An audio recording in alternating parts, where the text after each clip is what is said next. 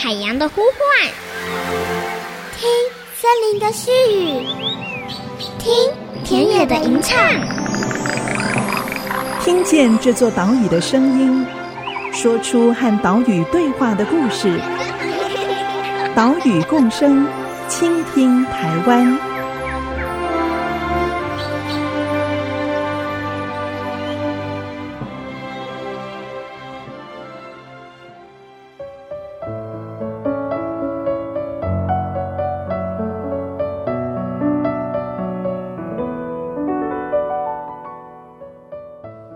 大家好，欢迎收听岛屿共生，倾听台湾，我是袁长杰。我们的节目在 IC 之音 FM 九七点五播出，每个礼拜三上午七点半首播，礼拜六上午八点重播。我们也同步的把音档上传到节目的官网，还有 Podcast，让你随时随地都可以收听。我们在上礼拜的节目中介绍了永续渔业的概念哦。渔业是不是能够永续？我们必须考虑到捕捞的方法、捕捞的季节、捕捞的数量，还有鱼体的大小。现在在台东的成功渔港，好，也就是新港渔港这边，刚好是捕旗鱼的季节，而且呢，这边还有渔船使用非常传统标旗鱼这种渔法，在冬天旗鱼洄游靠近台湾东部海域的时候。他们用非常缓慢的速度，一次标一条大鱼的方式来捕旗鱼。单就渔法而言，是比较符合永续精神的渔法。所以今天的节目就带大家前进台东县的成功镇，来拜访水产试验所东部海洋生物研究中心的副研究员江伟全博士。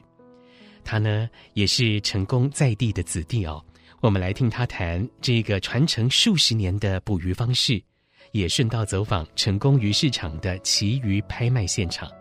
现在我们就出发喽！来，再来，给出来三百个，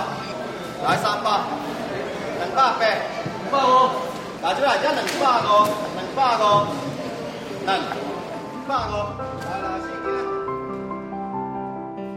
今天的节目带大家来到台东县的成功镇。你可能不知道哦，在成功渔港旁边，其实有着水产试验所的东部海洋生物研究中心。水产试验所总共有六个研究中心，东部海洋生物研究中心就是当中位于台东、位于东部的一个研究重镇。今天我们来到这里呢，为大家专访到人称海哥的江伟全副研究员。海哥好。主持人好，各位听众朋友，大家好，我是水产试验所东部海洋生物研究中心蒋伟群。现在是成功镇的旗鱼季哦，这个旗鱼季当中的重头戏就是标旗鱼大赛了哦。先来请教海哥，这种标旗鱼的技艺大概是从什么时候开始出现、流传到现在？呃，标旗鱼这个技艺可以追溯到日本来这边建港，一九三零年代他们在这边建港之后。嗯把这套技术引进到台湾东部来，因为他们首先有渔业渔民的一个活动，吸引了日本沿岸很多的渔民，然后来成功这边定居，然后来抓自己的鱼。然后这样的技术也流进到台湾东岸，当地的尤其是以原住民为主，在船上面来协助日本人来标旗。然后慢慢的这样的技术也留下来，然后留给移民到这里的恒春人跟一些绿岛人。然后等到日本人回去之后呢，这些渔民他们也传承这样的一个技术。那这样的技术一直以来也没有很大的一个改变，除了船的引擎的动力的改变之外呢，实际上技法是差不多的。所以从一九三零年代到现在也八十多年了哈，哈，可能再过十几年就一百年了，这百年的岁月。全世界有十二种旗鱼哈，那台湾这边可以看到的捕捉到的旗鱼大概是有六种。那现在这个标旗鱼季所标到的旗鱼，它是哪一种旗鱼呢？哦，冬天的旗鱼一直是成功镇旗鱼的代表，所以当初日本人也是追了这条旗鱼。所以说这六种旗鱼里面最有代表性的是属于冬天的立式旗鱼，我们就一般讲的白肉旗鱼。嗯，因为冬天的白肉旗鱼因为季节的关系，它特别的肥美，然后价钱也特别的高。所以相对的也特别引起注意，嗯、那虽然全年你可以看到这六种旗，但是它有它的剩余期。比如我们在夏天比较看到的是雨伞旗鱼，那冬天呢就是立翅旗鱼啊，白头旗鱼。那过了啊农历年再来，可能就是黑皮旗鱼。嗯、OK，那这些鱼就是按照这样的轮季来造访台东成功，嗯、所以让我们有感到特别兴趣。为什么是这样的不同季节会是这些不同的旗鱼来到成功，也变成是我们研究的重点之一。这样，嗯嗯。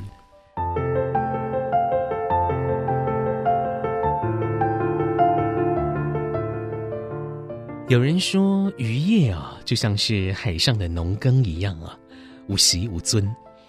每年十一、十二月。东北季风吹起来的时候，正好呢，就是立翅旗鱼洄游到花东海域的季节。立翅旗鱼，立是站立的立，翅膀的翅，立翅旗鱼会在中秋节之后开始陆陆续续回游到这里。而这个时候，也是台东成功渔港的船长标手要大显身手的时候。所谓的标旗鱼，是从日治时期由日本传进来的捕鱼方式。以往在基隆的八斗子渔港，或者是恒春后壁湖渔港，都有标旗渔船。但是因为渔场改变了，还有新的渔法出现，现在已经所剩无几，只剩下花莲石梯渔港，还有台东成功渔港有比较多的标旗渔船。而这些标旗渔船是怎么作业的呢？标旗渔船它是非常有趣的一种渔法，它因为它完全都是靠船员的配合跟团队的合作，所以他们不靠任何方式去找鱼，所以他们纯粹就是用眼力。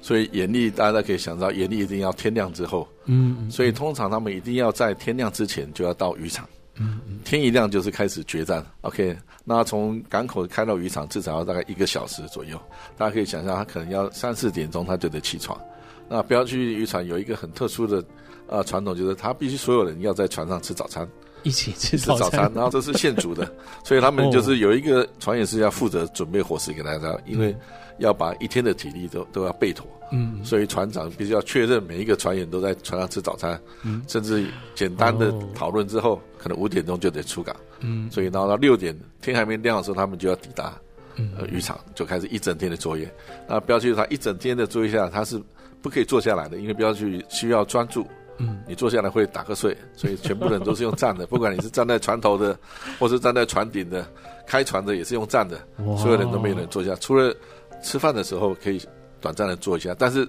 吃饭的时候你可以坐下，但是你的眼睛也不能休息，因为你的眼睛还是要随时注意的四周，哦，鱼会浮上来，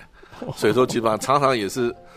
吃到一半就没得吃，因为旗鱼来了，嗯，或是真要吃旗鱼来了 也没有了，对，因为开始追鱼的时候，那些锅碗瓢盆可能就撒了满地，所以也不能好好吃了。对，当然这是蛮有趣的，当然也很期待，因为哦，一整天对他们来讲是非常啊黄金时刻，因为旗鱼随时会出现。那大概会捕到什么时候开始回航呢？那刚刚讲就天亮之前就得到渔场。那因为一天的潮水有两次，早上有一个潮水，跟下午会有一个潮水。那通常在下午这个潮水过后。渔民常常讲反流的时候，如果没有看到旗鱼，他们就会返航。嗯，但是有时候旗鱼真的很多的时候，也是舍不得离开，所以都会 一直弄到下午，甚至要快看不见的时候，他们才愿意离开那个渔场。那在这种情况下面，他们通常就会先回报回来，鱼市场就请这些承销人要等他们，他们还有鱼会进来。嗯，那如果大家都确定都没有鱼在外面，其实就会把当天的鱼全部拍卖完以后，就鱼市场就休息。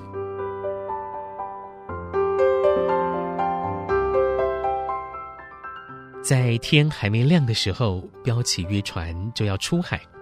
而且只有在海象天气不好的时候，旗鱼才比较容易出现。海哥特别说明，我们想象中渔船都是在风平浪静的时候出海啊，但是呢，标旗渔船不是这样，要风强，最好还飘点雨的天气，旗鱼才会浮上海面，船才会出航。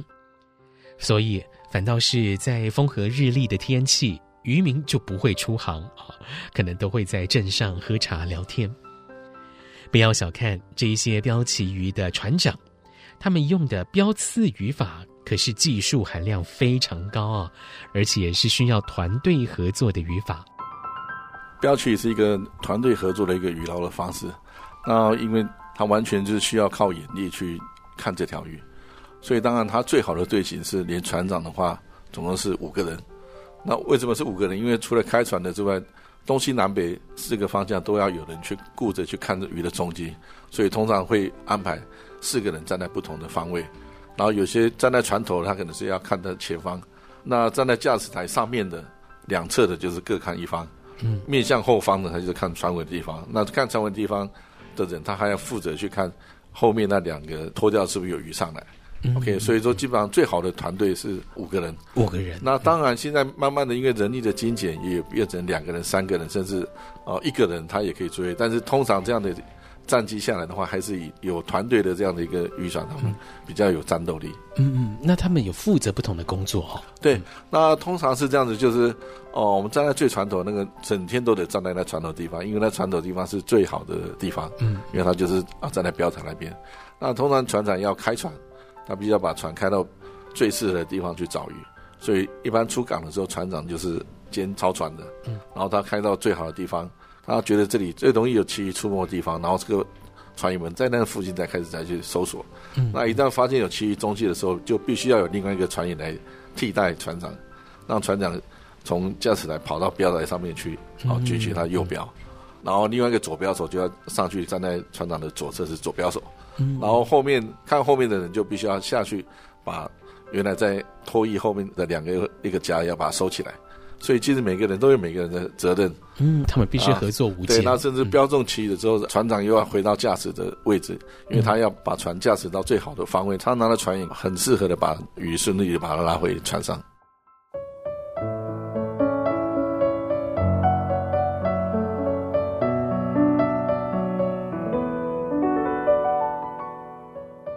在标旗鱼的过程当中，标手们在标台上只用脚掌勾住两条环状的布块，握紧鱼叉。这个鱼叉标枪的长度大概有六公尺左右，哇，是非常长，重也可能有二十公斤。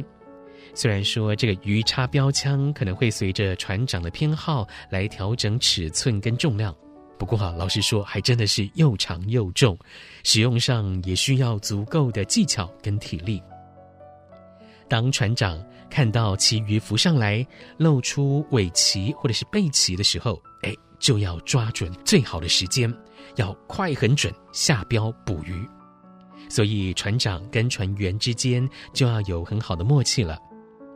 接着旗鱼中标之后，啊，他会挣扎，会逃走。这时候渔船就要去追捕，等到鱼用尽力气没有办法抵抗了，船员再一起把旗鱼拉上船。从这里也可以想见哦，在标旗鱼的作业上是充满着危险，再加上了标旗鱼的捕鱼效率没有其他的渔法来得高，所以就造成了传承上的问题。这部分的内容我们就等一下广告之后。再来告诉你，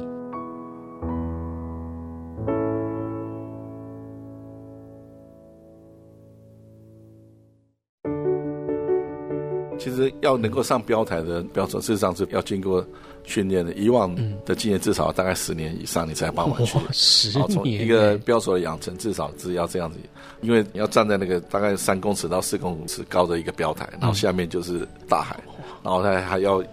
七八级的。风浪，你要在那边，甚至有时候十级、十一级，嗯、然后这样的标台又有点斜度，嗯、所以当然有时候难免有些船员会掉下去，有时候是施力过猛，人跟标一起出去，嗯、然后有时候是因为顶不住那风浪掉下去，嗯、然后有时候是因为施力的方式不当，那可能会脚踝悬在那个啊套筒里面，就会变成算是脚掉在标台上面，就整只脚就是断了，但是人没掉下去，嗯嗯，所以这样的意外难免一两年都会发生一次。IC 之音 FM 九七点五，欢迎回来，岛屿共生，倾听台湾，我是袁长杰。今天的节目带你前往台东县的成功镇，我们来到成功渔港，也就是新港渔港，来看标旗鱼这种传统的渔法。刚刚我们听到的是水产试验所东部海洋生物研究中心的副研究员江伟全海哥，他说明标旗鱼的危险跟意外，也因为。作业的危险性，技术养成要十年以上的时间，还有每次只能标一条鱼，甚至有的时候出航还不一定能标到旗鱼。相较之下，还有其他更有效率、产量更高的捕鱼方式可以使用，所以标旗鱼这样的技术正在逐渐的消失。接下来继续听海哥的这段访谈。标旗鱼传承的问题是这个渔业最大的问题，因为标旗鱼需要一个团队来执行这样的工作。相对的，虽然现在有很多的年轻的。船员或是船长，他们回来家乡跟着自己的家人一起来作业，但是大部分的作业方式也都以盐沉钓作业为主，因为盐沉钓毕竟在效能上面是比较高的。嗯，OK，那标旗鱼的渔获的效能越来越低，所以相对的年轻人愿意投入的也越来越少。那现在最年轻一位可以来负责标旗鱼标手的这个工作，大概是几岁啊？呃，现在就剩下只有剩下一位是大概三十几岁的一个年轻的船长，他是跟着他父亲一起工作。嗯、那他们现在船上就是有三个人，还有另外一个船员，有三个人来作业。那他也还在学习怎么样变成是比较强的一个标旗的团队。那问一个很市侩的问题哦，因为毕竟标旗鱼是吃技术、吃经验，很困难，也很耗体力。那他获得的这个渔获价格会比较漂亮吗？标区，因为它是纯粹就是用标刺的方式，在这个标刺的过程当中，鱼一旦中标之后，它就开始挣扎，开始窜跑。对，但是在这个标刺刺到鱼的鱼体当中，也会造成伤口，所以它在整个挣扎，在整个逃跑的过程当中，事实上它也把自己的力量跟血几乎就在放尽了。嗯，所以在这跟渔民的搏斗中间，其实它就变成一个自然的一个放血。哦，不像我们如果其他的有翅膀或是盐沉钓，它的鱼可能就已经在渔网上面或者在鱼钩上面已经死了很久了，然后鱼才抓上来处理。嗯、那标旗的鱼搏斗可能是三十分或是一两个小时，这个搏斗过程已经放血了，然后上来之后它马上做冰藏，所以它的价格永远都是比一般的盐沉钓或是流刺网作业价格要来的好。然后它也是因为最新鲜的鱼货，所以它通常这些承销商在选购这些鱼的时候，也都会以。标旗鱼的为首选。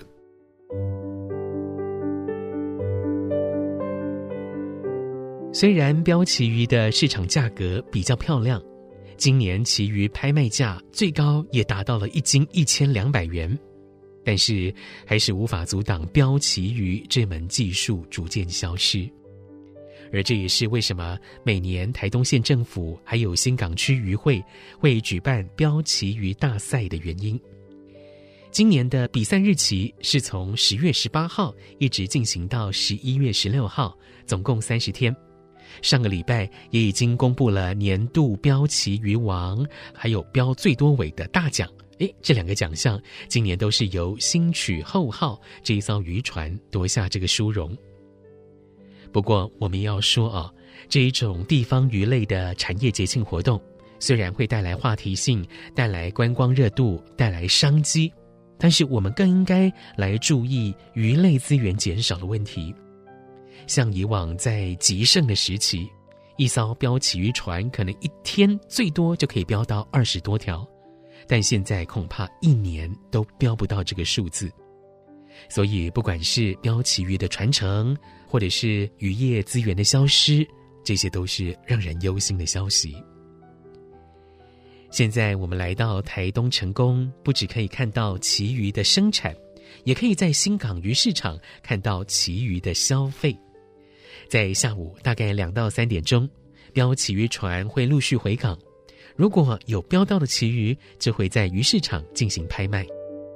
标去都是当天回来，嗯，所以说一旦他们有标到鱼的时候，他们一定会赶在下午的拍卖会回到嗯渔港来。所以，当旗鱼越盛的时候，你就会发现鱼市场是会越来越热闹了。嗯，那但是有时候还是会落空，对不对？嗯、但是在旗鱼季的时候不用担心，因为一两天的轮空，那再来旗鱼又会很大量的出现，就会所以鱼市场会很热络。尤其是旗鱼的单价非常非常高，嗯，所以动辄有时候会每公斤会超过一千块，然后一条旗鱼可能要动辄要几十万块钱。嗯，然后品质比较好的，或者甚至有外销订单的鱼，他们直接下午就会上卡车。到北部或者到西部去，然后甚至要外销的鱼种，像旗鱼比较鲜美的鱼种，它可能就马上就要上卡车，甚至曾经就是一条旗鱼就要坐一台卡车，就直奔专属直奔桃园机场附近的集散的地方，然后隔天早上就是坐飞机到日本。所以在日本的鱼市场，它会特别标标地，说你这条鱼是从哪里来的。所以在主力市场也曾经有从新港过去的，他会特别标新港旗鱼，就是从大捞地从台东县成功这边新港这边过去的旗鱼。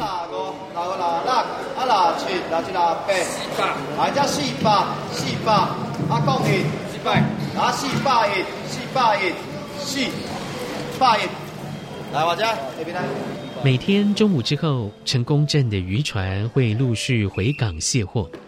两点开始，在渔业大楼的拍卖市场，哇，是热闹非凡。这个时候就是参观渔货拍卖的最好时机。拍卖员会对着一桶一桶的渔货喊出价格。采访的这一天所拍卖的渔货，除了旗鱼之外，最多的就是鬼头刀了哦。鬼头刀呢，其实也是台湾外销的重要渔获之一。除了走进新港鱼市场来观看拍卖之外，渔港旁边的万善庙，这里还祭祀着旗鱼神。这里也是全台唯一祭拜旗鱼神的庙宇。万善庙坐落于成功渔港旁边。相信各位听众知道，万善庙其实就是类似五祖的啊有求必应的庙啊。在万善庙有一位就是负责管理的阿嬷啊，她曾经在梦境里头就梦到说，神明希望说他能够造一尊祈雨神，然后能够来庇佑渔民的出海的平安，然后甚至渔获的丰收。OK，就在这样的一个托梦的过程下面，就造了这尊祈雨神。那在渔村里头有妈祖庙，有土地公，有各种王爷，那很多渔民他们也会。按照个人不同的呃信仰，他们有不同的尊崇的方式。但是如果在旗鱼季的时候要捕旗鱼的时候，大家第一个都会想到这个旗鱼神。一旦尤其是常常抓不到旗鱼的时候，就相对的就很容易再去庙里面去对他祈求。那旗鱼神也很灵验，你对他祈求，他会跟你灵验，所以相对的这样的一个呃香火也越来越盛，尤其是在。奇遇季节的时候，所以在奇遇季节的时候，其实不管是哪一种信仰的船长们，最后还是都会去跟旗鱼神说，希望他能够给他们带来幸运，给他们带来平安这样子。嗯嗯。美国作家海明威他的《老人与海》这本书当中，捕鱼老人的气度啊，可以说体现在成功这边的标旗鱼标手身上。他们在海浪当中靠着技术，用这个六公尺长、二十公斤重的标枪，加上团队合作，才有可能标到这个凶猛的旗鱼，难度是非常非常高。二零一三年，公视他们也把成功标旗鱼的文化拍摄成《战浪》这部纪录片。如果说大家想要更深入了解这门难得的渔法，就可以来欣赏这部纪录片。节目最后进行的是岛屿行动家单元，岛屿共生，倾听台湾。我们下个礼拜再见喽，拜拜。来，这来，来这来，加三百，拉拉一，加拉一，阿拉二，拉二拉三，加拉四，拉四，阿拉五，拉五拉六，阿拉七。